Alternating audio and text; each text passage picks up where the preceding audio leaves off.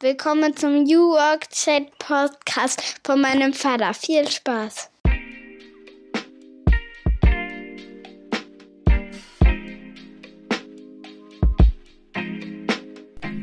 Der New Work Chat Podcast.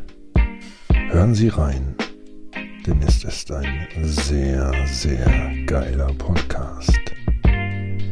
Von und mit Gabriel damit moin moin und schöne Grüße aus Rostock City.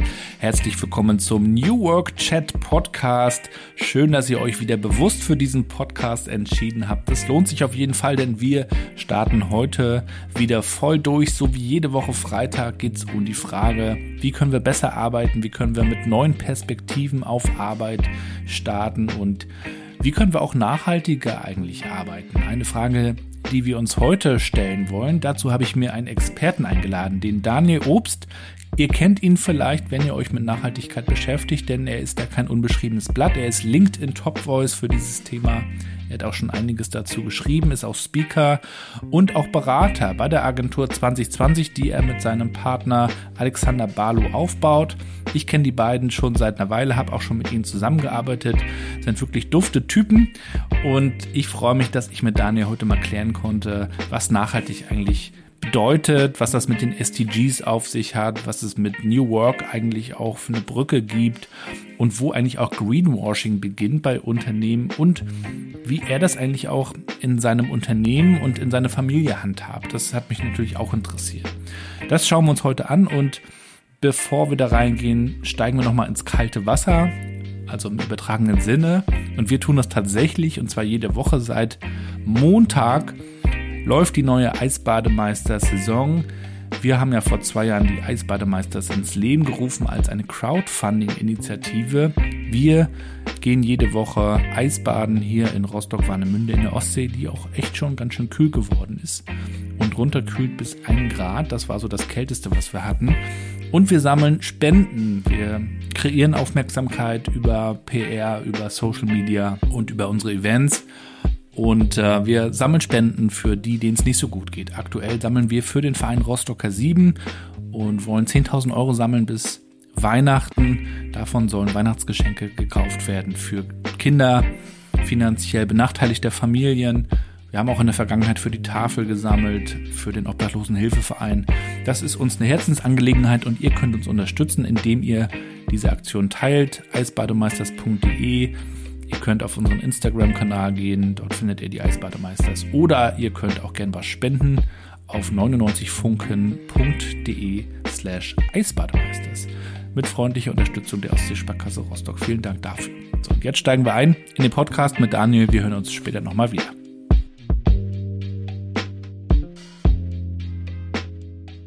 Ja, dann moin und willkommen zu meinem Podcast New Work Chat. freue mich, dass der Daniel heute zu Gast ist. Schöne Grüße aus Rostock. Ja, hallo zusammen und schöne Grüße aus Bergisch Gladbach bei Köln. Du bist der Erste aus Bergisch Gladbach, glaube ich. Eine absolute oh. Podcast-Premiere heute. Yeah. Erzähl mal, wo sitzt du? Wie ist dein Setting heute? Das muss ich immer mal nachfragen, weil das heute ja total unterschiedlich ist und das ist ja auch interessant. Ja, ich äh, sitze zu Hause, äh, bin eigentlich nur noch im Homeoffice tätig und sitze im Dachgeschoss, wo es natürlich äh, in Sommerzeiten, äh, vor allem in diesem Sommer, aber auch in den letzten Sommern immer warm ist. Äh, das äh, lässt mir nicht so ganz vermeiden, äh, habe aber dafür den Luxus eines, äh, naja, eines Hybriden aus Wohn- und Schlafzimmers. Äh, von daher äh, turnen hier keine Kinder rum in der Regel, wenn sie mich nicht gerade irgendwie besuchen kommen. Genau, und äh, bin so technisch ganz gut ausgestattet. Ganz zufrieden damit. Ja. Nutzt du denn auch den Schlafzimmerbereich manchmal zwischen den Meetings? Äh, ja, das ist ja der Fluch dieser Videocalls. Äh, man bewegt sich ja eigentlich nicht mehr. Also früher war das ja so normal, wenn man nur Audio-Calls hatte, dann äh, ist man immer hin und her gelaufen und inzwischen will man natürlich im Video auch zu sehen sein. Äh, ist ja auch schön und man will ja auch andere sehen, aber dadurch äh, sitze ich tatsächlich überwiegend den ganzen Tag und das ist äh, eher nicht so cool eigentlich. Was tust du denn dagegen, damit du mobil bleibst? Also ich kenne das natürlich auch und mm. ich wechsle ja dann manchmal die Zimmer, wenn ich zu Hause bin. Das muss ich eben auch tun, weil ich von den Kindern verscheucht werde und dann meine Ruhe suche. Aber gehst du dann zwischendurch nochmal irgendwie spazieren, telefonierst du nebenbei oder wie, wie machst du das, um so ein bisschen nicht einzurosten? Ja, also zum einen Sport, also gestern Abend zum Beispiel anderthalb Stunden Fußball gespielt äh, mit äh, Vollgas in Anführungsstrichen. Das äh, hilft zum Beispiel als Ausgleich und auch für die Bewegung. Aber so tagsüber versuche ich, naja, zum einen erstmal den Blick immer wieder so über die Dachterrasse in, ins Grüne schweifen zu lassen. Das äh, gelingt mir noch nicht oft genug. Und ich habe tatsächlich jetzt äh, wirklich gerade erst ein äh, neues Tischgestell, ein elektrisch höhenverstellbares Tischge Tischgestell bestellt, was auch schon gekommen ist, sodass ich dann hin und wieder mal in der Höhe variiere und nicht mehr den ganzen Tag nur sitze, weil das merke ich schon auch haltungstechnisch. Ne? Das, äh, Alles ja, eine Frage der Haltung. Was. Ja, genau. Damit wären wir ja voll beim Thema, ja, aber richtig, auch, auch da. Genau, wir wollen heute über Nachhaltigkeit sprechen. Das hat mehr mit New Work zu tun, als man vielleicht denken möge, würde. Wir wollen da ein bisschen Licht ins Dunkel reinbringen, denn du beschäftigst dich den ganzen Tag damit, könnte man denken. Ja, vielleicht nicht ganz, aber das werden wir heute mal schauen, wollen dich ein bisschen kennenlernen und äh, starten klassisch. Äh, Daniel, wie würdest denn du meiner neunjährigen Tochter erklären, was du so tust? Nee, also zuallererst mal, ich bin 40 Jahre alt, ich habe äh, selber zwei Kinder, die sind sechs und sieben Jahre alt und äh, die sind für mich auch ein ganz wichtiger Teil in meinem Leben. Also das gehört mit dazu. Neben so Sachen wie Sport, äh, dass ich Fußball spiele oder auch gerne mal irgendwie Hindernisläufe, zum Beispiel irgendwie in drei Wochen mache, so 20 Kilometer durch Matsch und Schlamm über Dinge klettern und so weiter. Ähm, das ist also auch ein Teil meines Lebens. Aber wenn wir das, worauf du vermutlich abzielst, mal anschauen, nämlich den Job, dann ähm, ist es so, dass ich eigentlich gelernter äh, Informatiker bin. Das heißt, ich habe mit Computern äh, gelernt äh, zu arbeiten. Ähm, wobei, das hat sich relativ schnell in diesen 20 Jahren, die ich jetzt schon arbeite, verändert, äh, hin zu eigentlich mit Menschen zu arbeiten über Computerdinge. Ähm, also wie diese Computer eigentlich für Menschen arbeiten und für das, was Menschen so im Unternehmen brauchen. Und ähm, naja, das ist so der Jobpart. Äh, und dann gab es in den letzten Jahren für mich persönlich so eine Veränderung in Richtung Nachhaltigkeit und äh, dann kürzlich, könnte man sagen, vor anderthalb Jahren den Entschluss, das eine mit dem anderen zu verbinden. Also diese Frage, wie arbeite ich mit Menschen, wie äh, fassen Menschen neue Dinge an, Veränderungen äh, zu kombinieren mit dem Fable, dem Persönlichen für Nachhaltigkeit. Genau, und da wollen wir heute natürlich auch einmal kräftig einsteigen. Aber vorher auch noch die zweite Klassikerfrage, Daniel, mit welchen fünf Hashtags würdest du dich eigentlich beschreiben? Oh, das erwischt mich jetzt eiskalt. fünf Hashtags. Naja, also ich glaube, ähm, dieses äh, Familienvater ist auf jeden Fall ein Hashtag. Einfach weil die Kinder für mich auch ein maßgeblicher Treiber tatsächlich sind, so Stichwort Generationengerechtigkeit, Enkeltauglichkeit und so weiter für das, was ich tue. Vielleicht ist Generationengerechtigkeit auch ein gutes zweites Hashtag. Mhm. Dann äh, sicherlich immer in Bewegung. Und das ist nicht nur physisch gemeint, sondern auch eben im Kopf. Ähm, ich versuche also immer auf Veränderungen äh, irgendwie äh, zu reagieren, in dem Sinne, dass ich äh, sie nicht versuche zu verweigern und zu sagen, nee, geh wir weg mit dieser Veränderung, sondern wenn sie halt nun mal da ist, dann etwas Positives daraus zu machen. Und deswegen ist optimistisch wahrscheinlich der vierte Hashtag. Ähm, ich versuche also immer was Gutes in den Dingen zu sehen, auch wenn das oftmals vielleicht nicht so ganz einfach ist, auch in diesen Zeiten, Krisenzeiten und Co. Ähm, aber irgendwie immer was Gutes draus zu machen. Und dann gehört sicherlich auch noch dazu so Verlässlichkeit. Das ist für mich irgendwie auch so ein ganz persönliches, wichtiges Thema. Ähm, ich finde es wichtig, wenn man sich bei Menschen auf die Dinge verlassen kann, äh, die man vereinbart hat oder auf äh, Werte äh, zum Beispiel oder ähnliches.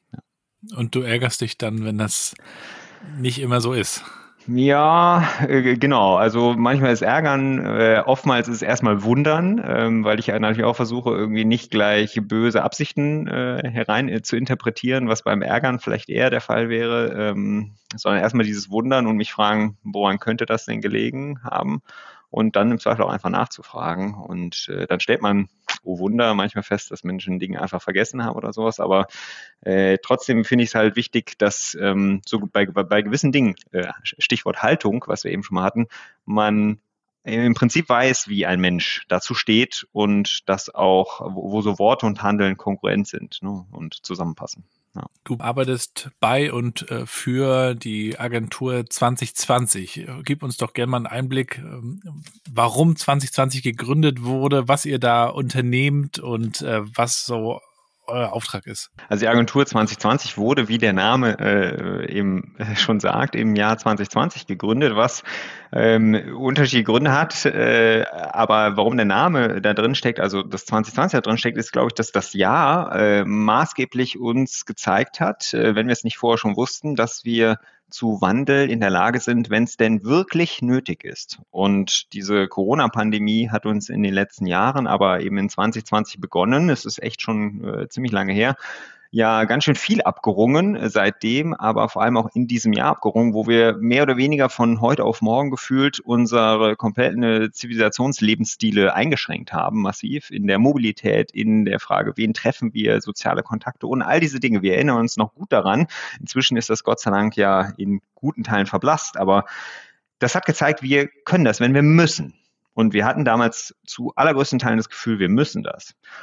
Und es wäre ja eigentlich ein Traum, wenn wir die Krise, äh, die Klimakrise beispielsweise und diese ganzen Nachhaltigkeitsthemen, die wir da haben, mit der gleichen Dringlichkeit versehen würden wie diese akute, in dem Moment spürbare Corona-Krise. Und genauso entschieden handeln würden, was wir aber ja seit geraumer Zeit leider bisher nicht so richtig tun. Und das ist, ähm, glaube ich, äh, so, so ein wichtiger Grund, warum die Agentur so heißt, neben dem Gründungsjahr eben. Und was machen wir?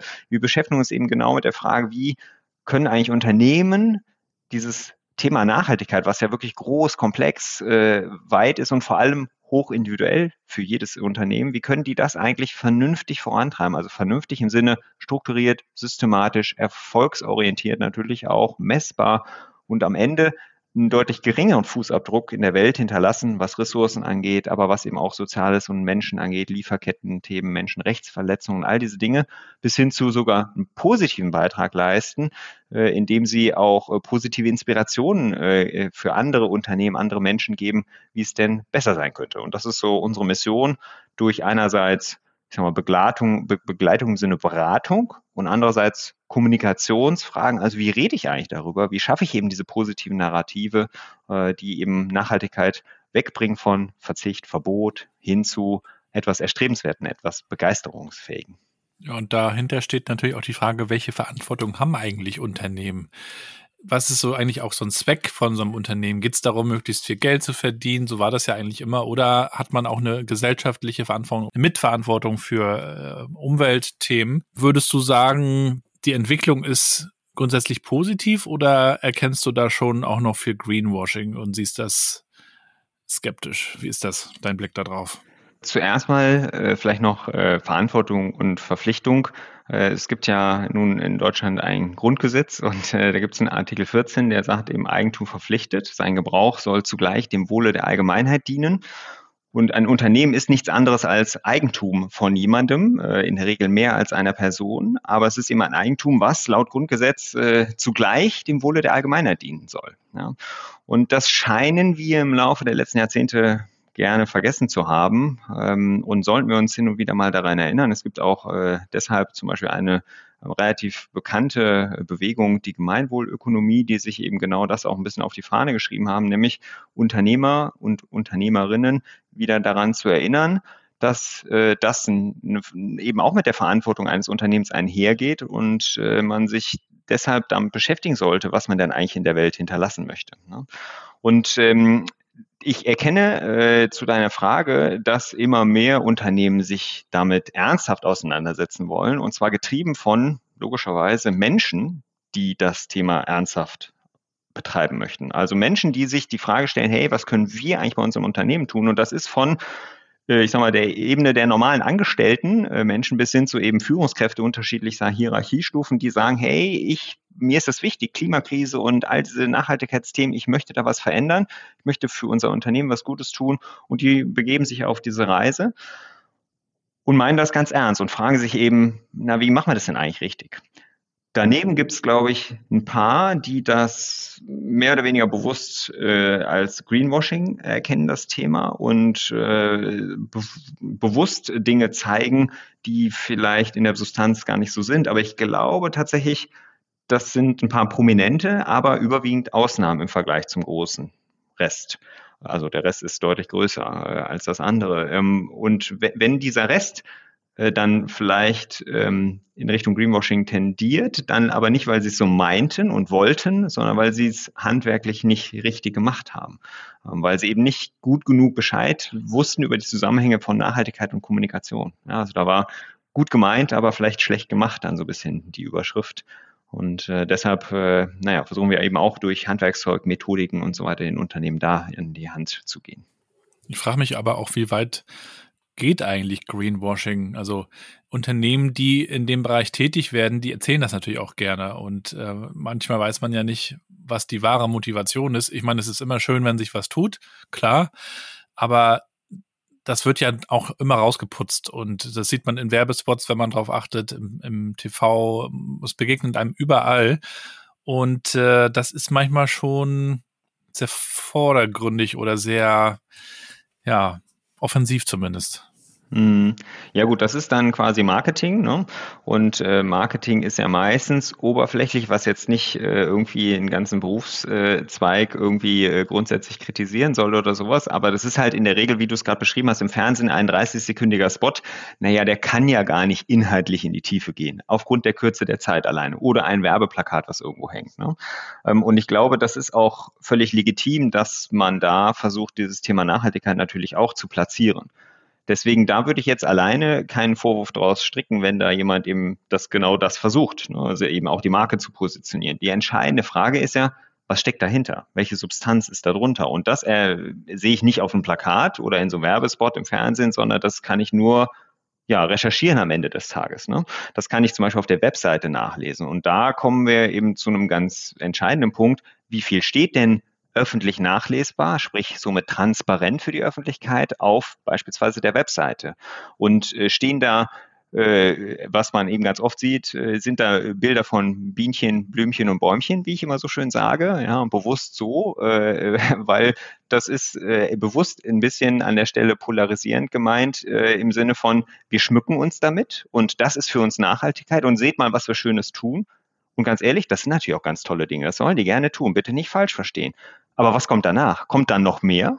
Nämlich Substanz wie, hey, wir haben unsere Lieferketten analysiert, hey, wir haben unseren CO2-Fußabdruck genau unter die Lupe genommen. Wir haben übrigens folgende Reduktionen in den letzten Jahren uns schon, äh, äh, kon konnten wir schon verwirklichen und folgende haben wir uns vorgenommen. Das sind die Ziele, das sind die Maßnahmen und so weiter. Also sprich, kommt dann eine wirklich ehrliche Bestandsaufnahme, die auch zeigt, worin sie noch nicht gut sind und was sie sich vorgenommen haben, was sie verändern wollen. Wenn man das liest, dann glaube ich, kommt man von dem Greenwashing schnell weg. Wenn man aber all das nicht liest, weil das eben nicht transparent wird in irgendeiner Form, dann ist das Risiko zumindest definitiv da. Ja.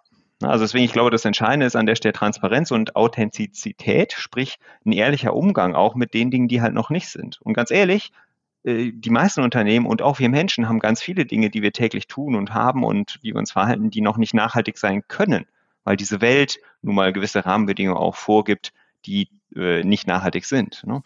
Und deshalb ist es auch nur ehrlich und aufrichtig, genau das zu sagen. Aber eben zu sagen, wie man davon wegkommen will. Ja, aber Unternehmen sind eher gut darin zu erzählen, was sie alles Tolles machen und äh, erzählen ja ungern von den Dingen, die noch nicht so gut laufen. Obwohl das ja schon auch Akzeptanz findet bei Mitarbeitenden und auch bei Kunden und Kundinnen zu hören, okay, die sind unterwegs auf dem, auf dem Weg sozusagen. Aber da ist, glaube ich, wie du sagst, einiges im Wandel. Und zum Thema, wir können auch manchmal noch gar nicht so nachhaltig sein, wie wir wollen. Ich gerade gestern erlebt, ich war auf der Suche nach einem Geburtstagsgeschenk für meine Frau. Und da gibt's hier so einen tollen Spirituosenladen bei uns im, in einem Rostocker äh, Center und äh, habe dann ein paar Dinge zusammengestellt und habe die gebeten, das irgendwie als Geschenk zu verpacken. Ja, ja, machen wir gerne, mhm. meinten sie. Dann kam ich wieder und dann hatten sie die Sachen einfach in so eine Art Korb gelegt und wollten mir das dann so offen geben. Ich sage, na könnt ihr nicht irgendwie eine Folie rüber machen? Ja, nee, wir haben jetzt keine Folie mehr. Ich sage, okay, verstehe ähm, Nachhaltigkeitsthema. Ja, ja. Und dann fiel mir aber ein Startup ein, das sich hier kürzlich in Rostock gegründet hat und davon gibt's mit Sicherheit auch noch viele ähnliche, die also so eine nachhaltige Folie auch herstellen. Und dann fragte ich die eben gestern, ob die nicht darüber schon mal nachgedacht haben, einfach dann so eine nachhaltige Folie einzukaufen. Ja, die wäre unfassbar teuer noch und äh, die müsste dann auch in diesen Spezial-Sondermüll wie die andere Folie rein und überhaupt, das wäre ja alles gar nicht so einfach und und da frage ich mich manchmal eben auch, ob das dann auch schon alles so mitgedacht wird, was da so mit dranhängt, ne? Und da ist wahrscheinlich noch großer Bedarf. Ja, oh gut, da hast du gerade irgendwie gefühlt zehn Handlungsfelder aufgemacht mit diesem einen Beispiel, die wir uns jetzt äh, alle nacheinander anschauen könnten. Bevor wir das tun, würde ich aber nochmal äh, eine kurze Studie zitieren, ähm, die dieses Thema äh, Greenwashing und was machen Unternehmen äh, und machen sie genug äh, so ein bisschen äh, zu, unter die Lupe genommen hat. Und zwar ähm, ist die März rausgekommen äh, von, von Oracle und Savanta. Die haben eben 1000 Menschen in Deutschland, 11.000 weltweit befragt, wie sie so zum Thema Nachhaltigkeit stehen. Und ähm, da gab es eben auch die Frage, na, was äh, können denn Unternehmen so tun? Und äh, da sagen eben 77 Prozent von uns in Deutschland, sagen, dass sie frustriert sind und den geringen Fortschritt von Unternehmen im Thema Nachhaltigkeit satt haben. Und 89 Prozent sagen, dass es eben nicht ausreicht, wenn Unternehmen einfach nur Ziele priorisieren und kommunizieren, sondern sie wollen auch Taten und Nachweise. Ne? Das ist also quasi Untermauerung äh, der, durch die Studie dessen, was ich eben gesagt habe.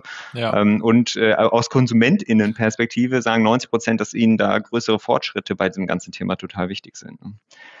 Ähm, so, und jetzt mal diesem Beispiel. Also es gibt diese ganzen Lösungen schon zu allergrößten Teilen. Das ist immer wieder meine Erkenntnis. Es gibt unfassbar viele äh, inspirierende und kluge Menschen da draußen, die zu all diesen Dingen, die heute noch nicht so nachhaltig sind, in der Regel schon nachhaltigere Lösungen entwickelt haben. Sie sind nur entweder nicht bekannt oder eben relativ äh, teuer im Vergleich zum Rest. Und da kommen wir zum ganz wichtigen äh, Aspekt beim Thema Nachhaltigkeit, dass äh, wir heute leider in aller Regel keine wahren Preise haben.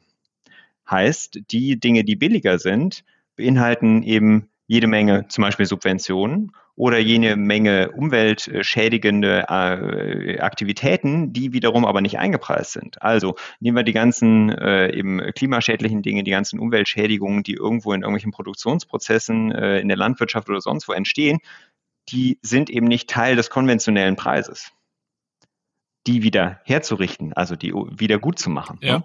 Und äh, wenn ich eben diese nachhaltigeren Produkte mir anschaue, dann sind eben genau diese Dinge mit da drin. Da, wo es äh, entweder zu vermeiden ist, ist es zu vermeiden. Wenn es aber nicht vermeidbar ist, dann wird halt eine Kompensation, also eine Wiedergutmachung eben mit eingepreist und deshalb sind die teurer. Und das ist natürlich ein totales Ungleichgewicht, wo wir gewissermaßen Äpfel mit Birnen vergleichen, wenn wir das nachhaltige Produkt neben das konventionelle Produkt stecken. Ne? Und jetzt nehmen wir mal die ähm, die fossile Industrie im Allgemeinen äh, und auch äh, Plastik. Es ist nun mal so, dass neues Plastik, neuer Kunststoff günstiger im Einkauf ist äh, als äh, rezyklierter äh, Kunststoff, ne? also aus Recyclingprozessen entstandener. Und das hat zum Beispiel auch mit weltweit bestehenden äh, üppigen Subventionen für fossile äh, Stoffe zu tun. Ne? Also äh, das sind 5,9 Billionen Dollar jedes Jahr, die die Welt äh, ausgibt an Subventionen für fossile Stoffe. Ne? Und die fließen eben unter anderem auch an so eine Stelle. Und äh, dann ist es natürlich klar, dass die nachhaltige Folie, die davon nicht profitiert, äh, eben äh, teurer sein muss, in Anführungsstrichen, als die subventionierte, nicht nachhaltige Folie. Ne? Hm. Also du merkst, das äh, wird ganz schön schnell, äh, auch relativ komplex und ähm, ja, das, das macht dieses Thema auch schwierig. Gut, dass es Leute wie dich gibt, die uns das erklären können. Und du kannst uns auch gerne nochmal erklären, was eigentlich auch Arbeit mit Nachhaltigkeit mhm. zu tun hat, denn wir haben ja die STGs, die bei dir auch schön im Hintergrund, zumindest für mich mhm. heute zu sehen sind, ja. die doch gar nicht so bekannt sind, wie sie, wie sie sein sollten, finde ich. Zumindest ja. äh, was, was es im Kern auch bedeutet. Vielleicht kannst du uns da auch mal den Zusammenhang zum Thema Arbeit erklären. Ja, also die SDGs, Sustainable Development Goals äh, oder auf Deutsch Ziele für nachhaltige Entwicklung der Vereinten Nationen sind 2015 entschieden, äh, erschienen und entstanden in einem Prozess, wo die wirklich alle 193 Staaten der Welt, ähm, die im Prinzip konzipiert haben, als Antwort auf ganz viele Dinge, die da passiert waren in der Vergangenheit, zum Beispiel auch das äh, Unglück äh, der Fabrik der Näherin in Bangladesch 2013 mit über äh, 1000 äh, Menschen, die da gestorben sind und so weiter.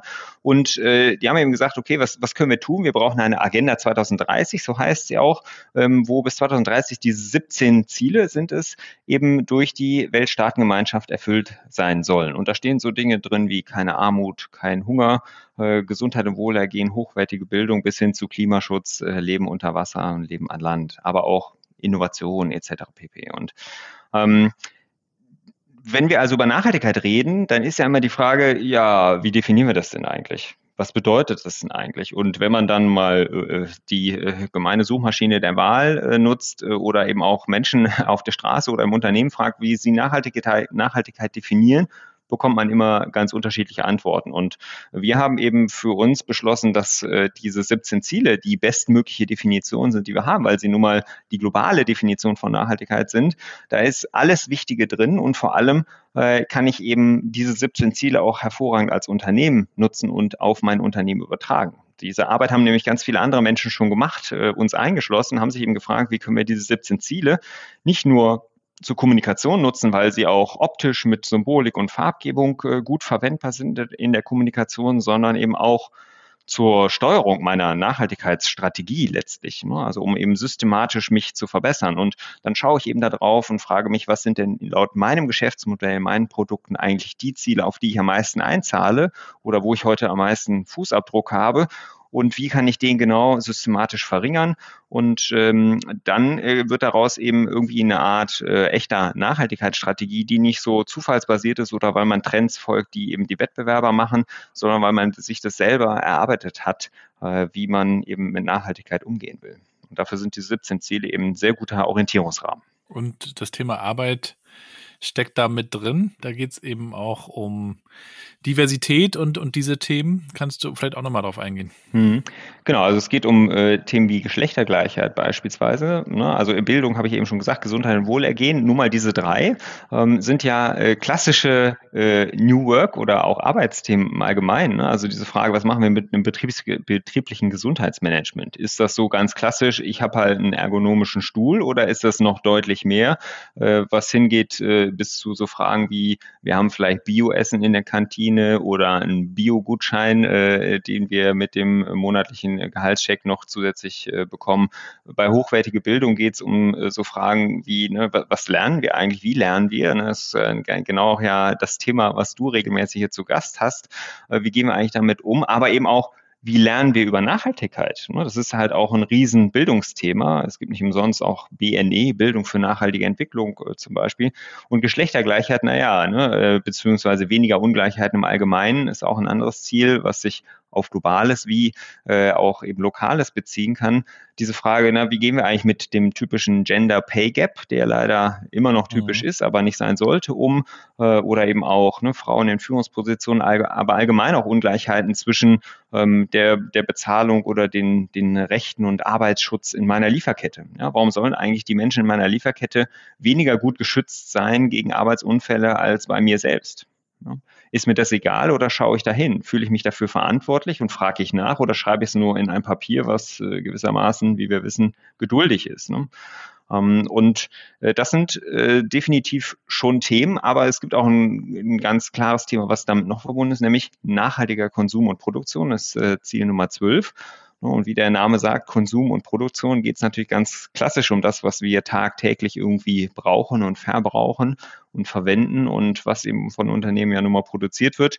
Und wie wird es produziert? Und rege ich einfach nur ich sag mal, stupide weiteren äh, unnötigen Konsum in Anführungsstrichen an? Oder versuche ich nicht nur nachhaltig zu produzieren und nachhaltige Produkte, sondern mich eben auch zu fragen, wie Unternehmen getan haben und tun, na, was ist eigentlich mein Geschäftsmodell? Will ich einfach nur verkaufen des Verkaufens Willens, um meinen Umsatz maximal zu steigern? Oder kann ich auch ein wirtschaftlich erfolgreiches Unternehmen sein, indem ich vielleicht statt verkaufe, verleihe Dinge, die Menschen nicht täglich brauchen? Ein Beispiel, äh, ein, ein Fünf-Personen-Hauszelt. Ich weiß nicht, ob ihr eins im Keller liegen habt, äh, Gabriel, weil ihr schon mal irgendwann zelten wart und dann brauchtet ihr halt für fünf Personen ein Zelt dann liegt das möglicherweise im schlimmsten Fall seit fünf Jahren da, weil da wart ihr das erste und einzige Mal selten und seitdem äh, liegt das eben im enormen Keller und ja, ne?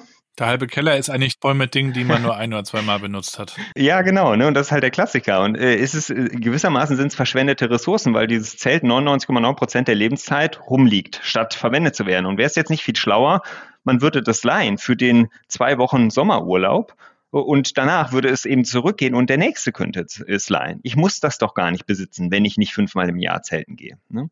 Und das sind eben auch so Fragen, äh, die sich Unternehmen stellen sollten, die wirklich auch ans Geschäftsmodell gehen, wo es aber eben prominente Beispiele gibt, äh, nehmen wir VD, äh, deutsche Autohersteller, die eben genau dieses Thema für sich aufgemacht haben und gesagt haben, wir sind auch wirtschaftlich erfolgreich mit anderen Geschäftsmodellen wie dem Verleihen von solchen Gegenständen, die man eben nicht täglich braucht und die nicht jeder besitzen muss. Mhm.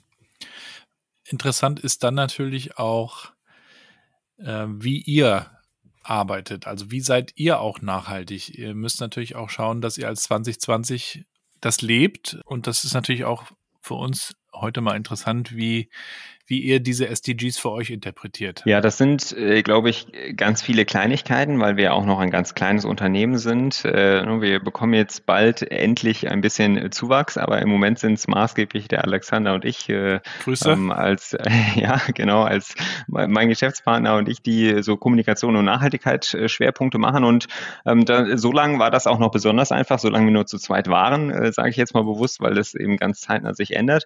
Ähm, das sind äh, sicherlich viele Fragen sagen, äh, da wir äh, zum Beispiel jeder im eigenen Homeoffice sitzen, die was mit unserem Zuhause zu tun haben, technische Ausstattung, aber eben auch Toolnutzung. Ja? Also welche Tools nutzen wir und warum? Warum entscheiden wir uns für gewisse Toolanbieter auch? Ähm, äh, also auch bewusst so eine Frage, naja, welches Toolset nehmen wir jetzt? Das von Google oder Microsoft? Es wäre ja. mal interessant zu hören, mit welchen nachhaltigen Tools ihr so mhm. arbeitet.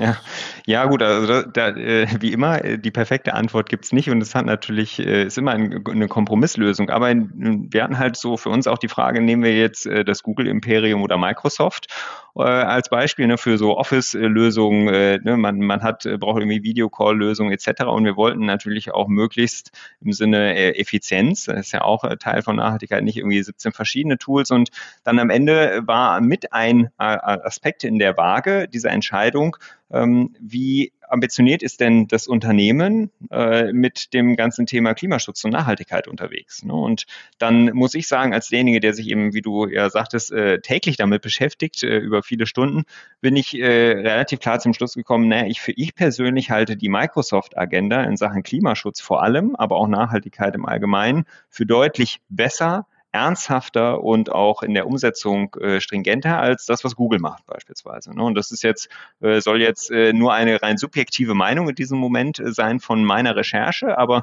äh, das ist das, was ich so sehe, wenn ich von außen da drauf schaue. Und deswegen war eben das auch mit ein Argument zu sagen, okay, wir orientieren uns an der Stelle äh, eben in, in der Microsoft-Tool-Welt, ne, neben Praktikabilitäts- und Funktionalitätsgesichtspunkten äh, natürlich. Ne. Das nur mal so als ein Beispiel, weshalb wir ähm, eben uns äh, auch solche Fragen nicht einfach machen.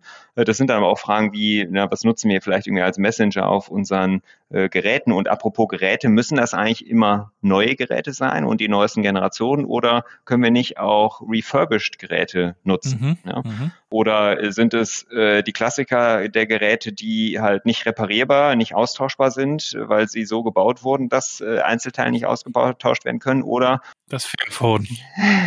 Zum Beispiel mein neuer Laptop wird äh, von Shift Phone sein, von Shift, die halt nicht nur Phones bauen, sondern eben auch Laptops und die haben den so modular gebaut, dass du im Prinzip jedes Teil austauschen und äh, dadurch äh, super leicht eben reparieren äh, und auch upgraden kannst. Ne? Und Ecosia nutzt ja auch. Genau, ne? also auch solche Themen. Genau, Ecosia nutzen wir natürlich irgendwie so als Standardsuchmaschine auch und natürlich fahren wir, wenn wir Kundentermine haben, was wir aber auch versuchen in Anführungsstrichen zu vermeiden, weil es muss sich natürlich auch lohnen. Ne? Das heißt, wir fahren nicht, äh, wie der Klassiker früher mal war, in der äh, Old Economy, hätte ich beinahe gesagt, jede Woche von Montags bis Donnerstag oder Freitags äh, zu, zum Kunden äh, und äh, sind dann einfach vor Ort, weil man das halt so machte, sondern wir fahren nur dann hin, wenn es wirklich sinnvoll ist für alle Beteiligten, dann natürlich mit der Bahn. Ne? Ähm, das ist für uns auch Standard. Das hat viele äh, Vorteile und es ist auch nicht immer nur cool. Das stimmt. Die Bahn ist auch leider oftmals nicht pünktlich. Auf der anderen Seite äh, kann ich überhaupt in der Bahn meine Zeit nutzen. Wenn ich im Auto säße, kann ich die ganz sicher gar nicht nutzen, weil ich in der Regel fahre ja, ähm, und äh, habe auch da Stau, was wir nicht vergessen dürfen. Und mit dem Flieger klappt es auch nicht mal alles pünktlich, äh, plus die An- und Abfahrtzeiten. Und nebenbei ist natürlich äh, Fliegen äh, CO2-mäßig äh, und äh, innerhalb von Deutschlands und Europa eigentlich ohnehin ein No-Go. Ja. Also für uns sowieso und tun wir auch nicht. Das sind nur mal ein paar Beispiele. Ja, wie sieht das denn aus, wenn mhm. ich jetzt ein Unternehmen bin und sage, naja, wir machen ja auch schon was, aber irgendwie müssen wir uns das Thema mal richtig anschauen. Brauchen mal jemanden wie den Obst, der mit uns irgendwie einen Scan macht und alles mal durchleuchtet und, und irgendwie eine Analyse anfertigt, wo wir stehen. Da es ja so breit gefächert ist, wo und wie startet ihr? Und gibt der Kunde in dem Fall einfach auch das Tempo vor und sagt, naja, hier würde ich jetzt ein bisschen machen oder treibt ihr das? Wie treibt ihr das? Das wäre mal ganz spannend. Also in der Regel äh, fängt es halt genauso an, äh, sprich äh, der oder die Kundin meldet sich und sagt hier Nachhaltigkeit, wir wollen auch was machen, haben uns mal angefangen damit zu beschäftigen. Und dann so O-Ton, das ist aber ganz schön komplex und wir wissen gar nicht so, was jetzt das Richtige ist. Ne? Und wir können jetzt irgendwie an tausend verschiedenen Dingen arbeiten, aber was ja. sind die zu uns passenden Dinge? Ne? Und äh, damit äh, fängt es in der Regel auch an. Das heißt, wir haben ähm, entweder vorweg noch eine Art Quick-Check, äh, wo, was so ein Self-Assessment ist, wo man nur ein paar einfache Fragen bekommt und für sich selber mal als Unternehmen äh, eine Einschätzung treffen kann, wo stehen wir da, was uns so ein bisschen hilft zur Orientierung. Aber vor allem das Entscheidende ist, was wir äh, immer machen, ist ein Kick-Off. Und das ist ein ganztägiger Workshop in Präsenz dann auch, weil sich den ganzen Tag nun mal äh, in Präsenz viel besser arbeiten lässt, äh, neben auch so Beziehungsthemen als digital. Und in diesem Kick-Off-Workshop arbeiten wir äh, aus, wie denn eigentlich dieses Projekt aussehen soll. Also was ist die Ausgangssituation für das Unternehmen? Dafür schauen wir uns vorher Dokumente an, die wir bekommen haben, formulieren dazu beispielsweise Thesen äh, von dem, was wir glauben wahrgenommen zu haben aus diesen Dokumenten oder aus Kommunikation des Unternehmens etc. Und äh, in, dann machen wir eine Art Projekt-Canvas, ähm, wo wir also das Projekt letztlich an dem Tag gemeinsam definieren und das mündet dann am Ende in Anführungsstrichen des Tages in einer Roadmap, wo wir auf den nächsten anderthalb Jahren in der Regel mal verorten, was denn so die Themen sind, mit denen wir uns beschäftigen wollen. Da stehen dann so Sachen drauf wie äh, wir wollen eine Vision und Mission für uns entwickeln. Wir wollen aber auch ein Recruiting Fact Sheet machen, jetzt ne, Beispiele aus unseren äh, Kundenprojekten, ähm, wo drin steht, was wir heute schon alles tun, weil wir das im Recruiting dringend brauchen, Fachkräftemangel und so. Und wir haben schon Dinge getan und die sollen wir auch irgendwie transportieren können. Oder wir wollen äh, unsere CO2-Bilanz erfassen, bis hin zu, na, was ist denn eigentlich jetzt der Messgrad für, wie nachhaltig sind wir denn schon? Das ist ja eigentlich die Frage, die irgendwie alles, alle umtreibt, ne? weil alle glauben ja von sich, in der Regel berechtigt, sie haben schon was gemacht in der Vergangenheit, aber wie viel denn eigentlich? Ne? Also wenn wir jetzt mal die Strecke aufmalen von 0 bis 100 Prozent, was auch immer 100 Prozent nachhaltig heißt, und vielleicht ist das eh sowieso nicht erreichbar, aber wenn wir das mal aufmalen, hier sind wir denn jetzt bei 3 Prozent oder schon bei 20 Prozent oder schon sogar die Hälfte des Weges irgendwie gegangen, das weiß ja überhaupt keiner. Und äh, das ist ein großes Dilemma, was wir in dem ganzen Thema haben, weshalb wir ein Reifegradmodell entwickelt haben für Nachhaltigkeit, um Nachhaltigkeit letztlich messbar zu machen für Unternehmen auf Basis der 17 UN-Ziele. Ne? Und da gibt es, wie im Reifegradmodell üblich, gibt es eben fünf Level äh, bei uns äh, für jedes dieser 17 Ziele. Und in jedem Level stehen eine gewisse Anzahl Kriterien, die ich erfüllt haben sollte, bevor ich äh, dieses Level dann letztlich als erfüllt für mich markieren kann, als abgehakt und aufs nächste Level gehe. Und dann wird es etwas anspruchsvoller. Und das folgt natürlich einer, einer gewissen Logik äh, und einem, einem gewissen Reifegrad, wie der Name ja eben auch sagt, dass die Dinge immer aufeinander aufbauend sind und äh, immer schwieriger werden, in Anführungsstrichen. Aber letztlich bekomme ich damit genau das, was ich brauche. Ich kann zum einen einen Fixstern formulieren, dass ich gewisse Level äh, haben will. Wir haben zum Beispiel eine Kundin, die hat gesagt, ich möchte bei den für mich wesentlichen SDGs, äh, also niemals alle 17 gleichzeitig, dann verzettel ich mich ja total, aber bei den für mich wesentlichen SDGs möchte ich bis äh, Ende 2023 überall auf Level 3 sein. So, das hat die für sich einfach haltungsmäßig als Anspruch formuliert. Und das bedeutet für uns, wir schauen jetzt eben in das Reifegradmodell rein, in diese Levelkriterien rein und arbeiten gemeinsam einen Maßnahmenkatalog aus, wie wir dorthin kommen, was es dafür braucht und wo das Unternehmen eigentlich heute schon steht. Steht es schon vielleicht auf Level 1 oder 2 sogar schon? Und was braucht es dann noch bis zum Level 3? Und äh, dadurch bekommt das eben Struktur und Rahmen und es wird nicht so, wie ich immer so schön sage, zufallsbasiert, weil man halt mal das macht, was auch der Wettbewerb macht, aber wie, ob das wirklich was bringt, ob das auf die wesentlichen Hebel einzahlt und wohin das eigentlich führt, hm, das weiß keiner so genau. Gibt es denn so Leuchtturmunternehmen, die auf der Skala von 0 bis 100 schon sehr gut unterwegs sind. Also es gibt natürlich die Klassiker, VD hast du ja schon angesprochen, Patagonia hm. fällt dann öfter. Da weiß ich jetzt aber auch ja. gar nicht, ähm, das wird ja auch nicht alle 17 SDGs betreffen. Also gibt es ein paar Unternehmen, wo man so weiß, äh, die machen sehr viel sehr richtig in, in möglichst vielen ähm, Facetten? Ja, also ein paar gibt's natürlich und äh, zwei hast du schon genannt. Es gibt, äh, in, ich glaube, in fast jeder Branche irgendwie so ein Beispiel dafür. Ähm, die Frage ist natürlich auch, sind die schon sehr weit oder haben die sich zumindest äh, etwas sehr Ambitioniertes vorgenommen und die ersten Schritte ja auch stringent umgesetzt? Ne? Wenn ich, das sind ja so ein bisschen zwei unterschiedliche Dinge. Wenn ich darauf gucke, wie, ob sie schon weit sind, dann wird die Liste plötzlich natürlich relativ schnell klein, muss ich ganz ehrlich sagen. Ähm, da, fällt mir beispielsweise direkt die GLS Bank ein, ne, aus dem Bankensektor die das äh, so ein bisschen auch als Markenkern natürlich haben. Und das, dann sind das oft Unternehmen, die das schon länger natürlich auch betreiben, ne? die es auch wirklich als Teil ihrer Marke verstehen. Ähm, von den anderen Unternehmen wiederum gibt es deutlich mehr, also denen, die sich etwas wirklich Ambitioniertes vorgenommen haben es aber noch nicht irgendwie vollends erreicht haben, sondern auf dem Weg dorthin sind, aber eben auch nachweislich auf dem Weg dorthin. Und äh, davon finde ich beispielsweise viele beim Bundesverband Nachhaltige Wirtschaft, dem BNW, äh, der so ein bisschen äh, sich äh, auserkoren hat, der Nachfolger des BDI zu werden, nämlich von den Unternehmen, die dieses Thema Nachhaltigkeit im Sinne Verantwortung und Haltung auch für wichtig erachten. Und da sind auch nicht nur ganz viele kleine Unternehmen drin, sondern inzwischen auch echt einige große prominente Unternehmen drin. Da finde ich auch eine GLS Bank und äh, ich glaube auch VD, aber da finde ich eben auch äh, Unternehmen wie eine Zürich-Versicherungsgruppe, äh, von denen man jetzt heute vielleicht nicht unbedingt sagen würde, wow, die sind aber schon super nachhaltig, aber die haben eine in meinen Augen der ambitioniertesten Klimaschutzagenten, die es überhaupt gibt auf diesem Planeten, äh, formuliert, die auch wirklich super Substanz hat und äh, eben auch eine total große äh, Konsequenz in den Maßnahmen. Ne? Und das sind dann natürlich auch Kriterien für die Frage, wie nachhaltig ist das Unternehmen, beziehungsweise wie ernsthaft ist diese Reise, auf dem es sich befindet. Und das muss uns eben allen klar sein, das ist ein Marathon und kein Sprint, das ganze Thema. Ich unterstelle dir mal, dass du ein Optimist bist, sonst würdest du das wahrscheinlich alles so nicht äh, machen. Wenn man sich jetzt aber ja. die Nachrichten anschaut, gerade jetzt auch im Sommer, die Flüsse trocknen aus, Waldbrände, überhaupt der Klimawandel, alles wird viel wärmer, Pole schmelzen, es wird immer drastischer da könnte man ja auch schnell pessimistisch werden. Wie soll man das noch schaffen? Ich habe mich äh, vor einer Weile mit ähm, einem Mitarbeiter vom Klimahaus Bremerhaven unterhalten mhm. und äh, sagte, natürlich schaffen wir das. Und dann dachte ich, das, also erstmal dachte ich so, meine erste Reaktion, das ist ja irgendwie naiv. Und dann dachte ich aber, als zweite Reaktion äh, ist eigentlich genau die richtige Einstellung, weil wir werden es nur schaffen, wenn wir daran glauben, dass wir es schaffen. Aber äh, vielleicht braucht man auch eine gewisse Prise Realismus. Also, wie siehst du das?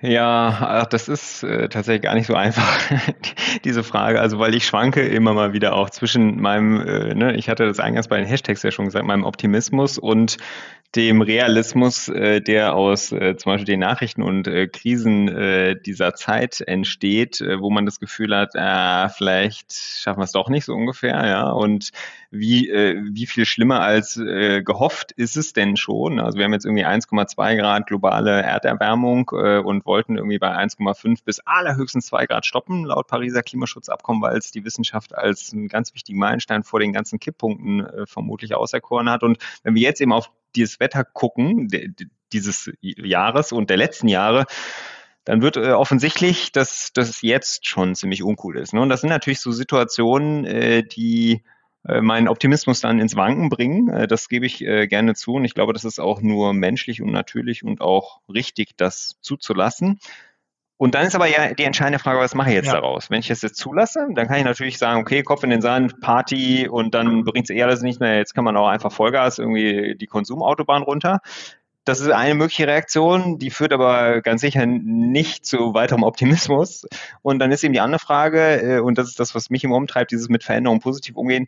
Ich bin der Meinung, äh, solange noch eine Chance besteht, und die besteht äh, auf jeden Fall, eine riesige Chance sogar, äh, dass wir irgendwie diese Kurve noch kriegen können, werde ich alles dafür tun, was in meiner Macht steht, in Anführungsstrichen, hört sich jetzt irgendwie pathetisch an, aber ist auch genauso gemeint, dass, ähm, dass es noch gut wird, dass wir diese Kurve noch kriegen. Auch, ganz ehrlich, für meine Kinder, weil äh, ich möchte denen, ne, das war für mich auch ein ganz wichtiger Ausgangspunkt, vor einigen Jahren, Fridays for Future Demo, irgendwann stand ich auf so einer Demo und habe für mich erkannt, jo, meine Kinder sind irgendwann auch in diesem Alter und dann werden die mich fragen, hey Papa, du wusstest das doch alles, was hast du eigentlich dagegen gemacht? Und habe ich gedacht, jo, dann werde ich gute Antworten für euch haben, wenn ihr mich das eines Tages fragt. Und ich werde nicht nur sagen, ja, ich bin doch aber seit langem Ökostromkunde, sondern ich will euch in die Augen schauen können und sagen können, ich, ich habe alles in meiner Macht Stehende getan wie viel das war und ob es reichen wird, weiß ich nicht, aber ich habe alles dafür getan. Und das ähm, ist äh, auch so ein bisschen ne, Thema Haltung äh, und, und irgendwie Verantwortung, wo ich denke, ja, das, das hilft einem auch, so diese, diese schlechten News so ein bisschen zu überstehen. Ja. das geht mir ja ähnlich mit meinen Kids. Die große ist ja zwölf, die hat dann auch mal ein selbstgemaltes Fridays for Future Poster an der Wand äh, und, hm. und so, ne? Und ich finde es auch wichtig, mit den Kindern und in der Familie darüber zu sprechen und dann aber auch zu schauen, wie man auch in der Familie das Thema umsetzt. Da geht's ja, ja auch schon los. Ja. Man hat natürlich die Klassiker der Mülltrennung und so weiter, aber es geht ja dann beim Einkaufen eigentlich schon los. Ne, man kauft, selbst wenn man gesunde Sachen kauft, Gemüse ist das zehnmal verpackt, Salate und so weiter. Wie, wie mhm. organisiert ihr euch denn, dass ihr auch als Familie nachhaltig lebt? Was macht ihr nicht ja. mehr zum Beispiel? Ja, auch das muss man natürlich ganz klar sagen, ist eine Reise. Ne? Das heißt, es ist nichts, was man von heute auf morgen einfach per Schalter umschaltet und vor allem auch nicht alles auf einmal, sondern es entwickelt sich mit der Zeit und es wird Stück für Stück nachhaltiger, in Anführungsstrichen. Und das sind für uns so Dinge. Heute ernähren wir uns tatsächlich zu aller, allergrößten Teilen vegan da hätte ich vor Jahren noch gesagt, ey, vegan, ja, sag mal, geht's noch? Puh, aber irgendwie, keine Ahnung, ist das nicht ein bisschen extrem oder so, ja? Äh, und das fing dann irgendwann an mit, ja, genau. Äh, und, und, wir sind da auch nicht dogmatisch bei, ne? Es äh, äh, gibt, gibt halt mal Ausnahmen, wir versuchen die aber eben wirklich in, auf, auf dem Ausnahmencharakter äh, zu behalten. Was ne? sind denn die Ausnahmen? Ja, das ist? Äh, Ah ja, ja. Das sind ja manchmal so genau, die also mal, Dinge, die man nicht so gut hinkriegt. Genau, oder mal, mal einen Kuchen irgendwie von, von der Oma oder sowas, also meiner Mutter oder meiner Schwiegermutter oder sowas, ne, die halt dann nicht vegan äh, oder mit einem Ei oder ich weiß nicht was, ne, oder mal eine Pizza dann doch ja, mit Käse von, oder wenn die Kinder Essensreste haben von einer äh, Käsepizza, dann essen wir die natürlich auf, statt sie wegzuschmeißen oder irgend sowas, ne. Also das sind so, ja, so ja, ist so ja Dinge. auch wiederum. Ja, ja, absolut, ja, ne, genau. klar. Also, na, aber das fing, fing halt an mit, erstmal weniger Fleisch mit dieser Erkenntnis, oh, nicht so gut fürs Klima, für die persönliche Gesundheit nebenbei auch nicht so und so weiter und so fort. Ne? Und dann irgendwann hin zu vegetarisch und dann ne, irgendwann diese Erkenntnis, ja, hm, was ist eigentlich mit vegan? Und dann probiert man das aus. Mhm. Und äh, so geht's allen Menschen, die das ausprobiert haben, die stellen fest, ach, guck mal, ist ja sogar total lecker. Geht. Also ist jetzt gar nicht so dieser Klassiker, Fleisch, Sättigungsbeilage, Gemüsebeilage, denkt ihr Fleisch weg, boah, ist aber jetzt ein bisschen trist irgendwie. Ne? Das ist halt so das Bild, was manche vor Augen haben. Ja, ja. Aber so ist ja vegan Kochen nicht. Äh, es ist einfach völlig anders. Es ist viel vielfältiger irgendwie. Es enthält andere Zutaten, ob das irgendwie Kichererbsen, Quinoa, äh, Kokosmilch ist, ich weiß es nicht, you name it. So viele verschiedene Sachen, die plötzlich auf dem Speiseplan auftauchen, wo man einfach anders einkauft und anders isst und feststellt, man wird A satt und es schmeckt B auch noch total lecker. Also warum mache ich es eigentlich nicht, ne, so ungefähr. Also das ist ein Thema oder wir haben inzwischen kein Auto mehr. Das geht für uns, weil wir sehr stadtnah wohnen. Wir haben hier eine direkte Bahnanbindung. Wir haben hier äh, fußläufig auch, äh, na, also mit fünf bis äh, 15 Minuten auch Lebensmittelläden und so weiter. Ähm, und nutzen äh, Carsharing-Anbieter in der Nähe, äh, aber eben auch Fahrrad natürlich ganz viel und so weiter. Ne? Das, äh, das ist ein Thema, aber das hat sich auch, wie gesagt, entwickelt und das geht auch längst natürlich nicht überall. Aber ein E-Auto würde doch gehen. Ein ne? Elektroauto würde gehen, aber äh, wir haben uns für, für uns einfach auch während der Corona-Pandemie festgestellt, wie viel fahren wir im Jahr? Wirklich. Und da kamen halt irgendwie nur ein paar tausend Kilometer zusammen. Und wenn man sich dann mal eben ein bisschen schlau macht, stellt man fest, dass selbst der ADAC sagt, äh, ne, dass irgendwie ab 10.000 bis 12.000 Kilometern pro Jahr sich erst ein eigenes Auto lohnt. Ja. Sofern ich natürlich irgendwie in meiner Peripherie und Infrastruktur eine Anbindung an was anderes habe. Ne? Das muss ja immer eine, eine Alternative quasi geben. Aber erst ab dann lohnt sich ökonomisch betrachtet auch ein eigenes Auto. Und die fahren wir halt nicht. Nicht annähernd. Und dann fragen wir, warum soll ich dann ein eigenes Auto? Auch ökonomisch Nachhaltigkeit, gehört auch mit dazu, betrachte, warum soll ich denn ein eigenes Auto haben, nur um es zu haben? Und weil ein Elektroauto bestimmt auch cool wäre. Und ich habe jetzt eine, neuerdings sogar als nächste Projekt, was wir realisiert haben, eine Photovoltaikanlage auf dem Dach und können es damit äh, selber mit äh, grünem äh, Strom selbst produziert laden. Aber ich brauche es halt trotzdem nur ganz selten. Und ja, es gab schon mal die Momente, echt bescheidenes Wetter, es regnet volle Kanne, jetzt wäre ein Auto vor der Tür echt super. Ja, aber das sind halt irgendwie eine Handvoll äh, pro Jahr oder so, wo man sich da so richtig ärgert. Und ansonsten äh, freue ich mich auch über die ökonomischen Ersparnisse daraus. Ne? Aber wie gesagt, das ist natürlich hochindividuell, ob ja. das jetzt geht. Wenn man sich zu dem Thema Nachhaltigkeit informieren will, wo fängt man da eigentlich an? Also sicherlich kann man auch auf euch zukommen, wenn man jetzt ein Unternehmen ist, aber wenn man auch als Privatperson jetzt vielleicht auch einfach hier zuhört, es ist ja gar nicht so leicht, ähm, die, die richtigen Quellen zu finden. Ähm, ja. Denn überall kann man was darüber lesen, aber einen guten Überblick zu bekommen und dann vielleicht auch so praktische Tipps zu bekommen, wo kann man da mhm. hingehen? Also ähm, es gibt ja neben Fridays for Future ganz viele andere For Future äh, Imperien, äh, hätte ich beinahe gesagt, die sich gegründet haben aus dieser Bewegung heraus, ob das die Psychologists for Future sind oder die Entrepreneurs for Future oder die Employees for Future, äh, bis hin zu den Scientists for Future, die Creatives for Future. Das klingt jetzt irgendwie total witzig, ist aber genauso, es gibt diese ganzen Gruppierungen und die äh, mhm. sind natürlich ganz hervorragende Anlaufstellen für je nach welcher Interessenslage ich halt äh, gerade habe, was ich genau suche äh, für alle möglichen Themen. Also nehmen wir die Psychologists als Beispiel, die beschäftigen sich eben viel mit der Frage, na, wie reden wir eigentlich über dieses Klimathema als Beispiel? Ne? Wie, wie, äh, wie können wir Menschen überzeugen? Was sind die richtigen Argumente oder Gegenargumente? Wie führen wir Diskussionen? Wie erreichen wir Menschen? Äh, die Employees for Future stellen sich die Frage ähm, und haben dazu Tools entwickelt, zum Beispiel eine Klimaschutz-Roadmap, äh, die sie jetzt immer mehr ausbauen zu einer Nachhaltigkeitsroadmap. Was kann ich eigentlich als Angestellter und, oder Angestellte im Unternehmen tun, um mein Unternehmen zu verbessern? Welche Themen habe ich denn da eigentlich, die ich jetzt vielleicht nicht selber entscheiden kann, aber wozu ich zumindest äh, irgendwie, äh, worauf ich Einfluss nehmen kann, zu, wo ich Hinweise geben kann oder nachfragen kann? Ne? Was gibt's da so alles über, äh, wie viel drucken wir oder äh, keine Ahnung, wo kommt eigentlich äh, unser Büromaterial her hinaus? Ne? Und äh, ich glaube, das sind grundsätzlich ziemlich gute Anlaufpunkte zum Recherchieren ist immer eben immer die Frage, wie tief ich gehen will. Aber da erfahre ich zum Beispiel auch so spannende Dinge wie äh, die Scientists for Future, die sagen, naja, wenn wir die Energiewende in Deutschland mal konsequent machen würden, würden wir über 300.000 Arbeitsplätze schaffen. Dagegen sind doch die paar, keine Ahnung, äh, tausend Arbeitsplätze, die wir rund um die Kohlebagger äh, und Kohleabbaugebiete zukünftig nicht mehr brauchen werden, relativ egal, in Anführungsstrichen. Aufs Einzelschicksal gesehen ist das natürlich was völlig anderes. Da müssen Menschen umgeschult werden und so weiter. Aber jetzt äh, ne, auf äh, der Makroökonomie-Perspektive gedacht, denke ich, 300.000 Arbeitsplätze, wie fantastisch ist das denn? Das könnte doch ein echter Wirtschaftsmotor sein. Ne? Und solche Dinge erfährt man da beispielsweise, die halt äh, eben jetzt nicht einfach, weil jemand das gesagt hat, sondern weil die das ermittelt haben, berechnet haben, wissenschaftlich fundiert, ne, in zum Beispiel. Ähm, und äh, dann gibt es natürlich so äh, Verbände wie den Bundesverband Nachhaltige Wirtschaft, äh, wo ich mich zum Thema wie stellt sich eigentlich die Wirtschaft Richtung Politik auch auf, informieren kann. Was sind da so Forderungen, die, die wichtig sind? Kreislaufwirtschaft, Cradle to Cradle, Lieferketten, Sorgfaltspflichtengesetz und all solche Dinge. Ähm, da kann ich mich auch informieren. Und auch auf deiner LinkedIn-Seite, das tun wir natürlich in die Show Notes. Äh, auch ja. du bist ja mit diesem Thema unterwegs und wurdest sogar ausgezeichnet als LinkedIn Top Voice. Wie kam es dazu und was hat dir das bedeutet? Ja, also das äh, hat mich total überrascht im letzten Jahr, als äh, irgendwann im Oktober, glaube ich, äh, aus der LinkedIn-Redaktion äh, die Meldung kam, hey äh, Daniel, wir können diesmal erstmals äh, die LinkedIn Top Voices für Nachhaltigkeit. Früher waren die mal allgemein LinkedIn Top Voices. Äh, pro Jahr gab es schon, gab's schon länger, aber für dieses Thema Nachhaltigkeit und du bist dabei als eine von zehn Personen. Ich so, äh, what? ähm, ich habe doch einfach nur so ein paar Beiträge über das Thema geschrieben und natürlich mich mit der Frage beschäftigt, was hat das auch eben mit Unternehmen zu tun oder äh, mit Verantwortung und all solchen Dingen.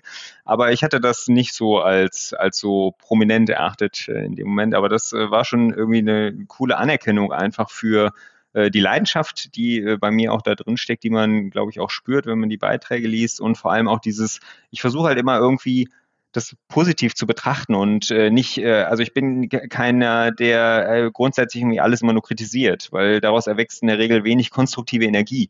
Ja, und das ist die, die wir brauchen. Und deswegen versuche ich immer zu gucken, okay, welche Motivatoren gibt es, äh, etwas Konstruktives zu schaffen. Das versuche ich in den Beiträgen auch immer ähm, eben rüberzubringen und halt auch einfach Impulse zu setzen, Nudging äh, zu betreiben und Menschen auf Dinge aufmerksam zu machen, weil es gibt, wie gesagt, viele coole Lösungen da draußen. Wir müssen sie nur kennen und dann einfach machen. Ne, das ist immer wieder meine Erkenntnis. Es mangelt eigentlich nicht an irgendwie Technologie, bis auf ein paar wenige Bereiche. Es mangelt nicht an unternehmerischen Kreativität und Innovation wir müssten es nur kennen und dann tun. Und das ist eben auch ein Teil meiner beruflichen Mission geworden, dass ich die Menschen, die das brauchen, also Unternehmen in der aller Regel zusammenbringen mit den Menschen, die das schon können, die die Lösung für entwickelt haben, die das Wissen dafür haben, beispielsweise nachhaltiges Bauen. Wie baue ich jetzt als äh, Firma eine Produktion komplett nachhaltig? Geht das überhaupt und wie? Ähm, ne, die, diese zusammenzubringen äh, und über Workshops, was wir zum Beispiel bei einer Kunde von uns gemacht haben, dann auch Lösungen konkret für das Unternehmen zu entwickeln, wie es bei Ihnen geht. Ne? Mhm. Ja, spannend. Vielen Dank, dass du uns das so ähm, runtergebrochen und erklärt hast und auch gezeigt hast, wie ihr so arbeitet und euch dem, dem Thema nähert, auch in der Zusammenarbeit. Kannst du uns abschließend noch einen Tipp geben, ein Buch vielleicht, das dich beeindruckt hat, möglicherweise auch nochmal in diesem Kontext, aber nicht zwingend. Ein Buch äh, habe ich persönlich direkt ähm, eins vor Augen, was noch erscheinen wird, und zwar erst im nächsten gut. Jahr. Deswegen kann ich darüber noch, kann ich darüber noch nicht sprechen. Noch nicht. Ein Buch, früh. das ist noch gar nicht erschienen. Aber ihr solltet es unbedingt lesen, wenn es kommt. ja, ähm, dein eigenes. Da, genau, da muss ich dann bei Zeit nochmal drüber reden, wenn es spruchreif ist. Aber das habe ich direkt vor Augen. Da geht es nämlich viel um diese Frage, was ist eigentlich unsere Perspektive auf diese Dinge? Versuchen wir eigentlich immer nur irgendwie Schlechtes zu vermeiden oder einfach mal auch Positives zu generieren. Aber das äh, ist eine Zukunftsgeschichte ähm, mit äh, existierenden Büchern. Äh, also ich persönlich äh, finde dieses Thema Gemeinwohlökonomie wirklich spannend. Ne? Also gar nicht im Sinne von, das muss jetzt jeder machen oder jedes Unternehmen. Ne? Ähm, aber es gibt ein Buch von Christian Felber, äh, der eben so ein bisschen der Initiator dieser äh, Bewegung, von der ich vorhin noch mal kurz berichtet habe, ist. Und der hat ein Buch dazu geschrieben und sich ihm gefragt, na, wie stehen eigentlich Unternehmen, Unternehmer und Unternehmerinnen so zu diesem Thema Verantwortung? Stichwort ne, Grundgesetz und äh, äh Eigentum verpflichtet. Und wie können wir das auch äh, unternehmerisch begleiten. Ne? Es gibt zum Beispiel auch eine Gemeinwohlbilanz, die diese Unternehmen erstellen können, wo es in einer Art Punkteschema äh, so ein bisschen ähnlich wie mit unserem Reifegrad-Modell, vielleicht ein bisschen einfacher, eben ich auch eine Bilanz entwickeln kann, wo stehe ich da eigentlich und das halte ich für einen ganz spannenden Impuls. Ist allerdings auch äh, eher so Advanced äh, Wissen im Sinne von, wenn ich mich mit dem Thema schon mal initial beschäftigt habe, da, da kann ich weiter dran anknüpfen und aufbauen. Mhm. Sehr schön. Ja, vielen Dank für den Tipp. Tun wir auch gerne nochmal in die Show Notes. Daniel, herzlichen Dank für das Interview. Weiterhin viel Erfolg mit 2020, mit ABBA Danke. und mit allen, die noch an Bord kommen bei euch. Wir werden es verfolgen und ja. natürlich auch viel Gesundheit. Ja, danke schön gleichfalls auch an alle da draußen. Genau, dann mach's gut und bis bald, ne? Ciao. Ja, Dito, tschüss.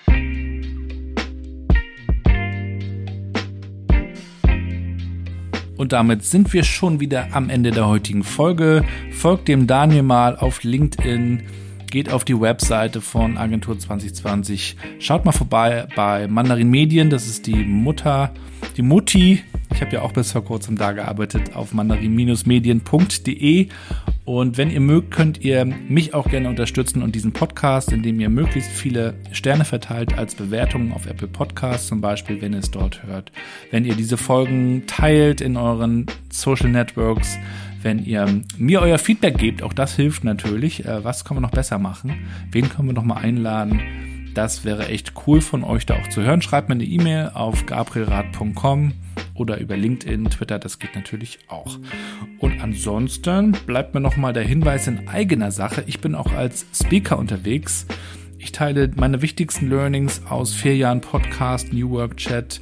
Ich erzähle euch, was ich über New Work und Familie gelernt habe. Und ich erzähle euch auch ganz aktuell in meinem neuen Vortrag, was es eigentlich mit der Kraft der Netzwerke auf sich hat, warum vernetztes Arbeiten eigentlich zur Zukunft der Arbeit gehört, warum wir auch vernetzt in Richtung Kunden, Kundinnen denken müssen, warum interne Kommunikation vernetzt sein sollte, etc. Das erzähle ich euch gerne. Könnt ihr gerne schauen, was da möglich ist auf der Seite meiner Speaker-Agentur Minds and Matches. Schöne Grüße an die Juliane, war ja auch kürzlich hier zu Gast im Podcast. Und dann äh, komme ich gerne zu euch in eure Stadt oder bin natürlich auch digital am Start als Speaker oder auch Moderator, mache auch Workshops rund um New Work. Das ist alles möglich. Vielen, vielen Dank fürs Zuhören. Ich wünsche euch alles Gute, bleibt gesund und bleibt connected.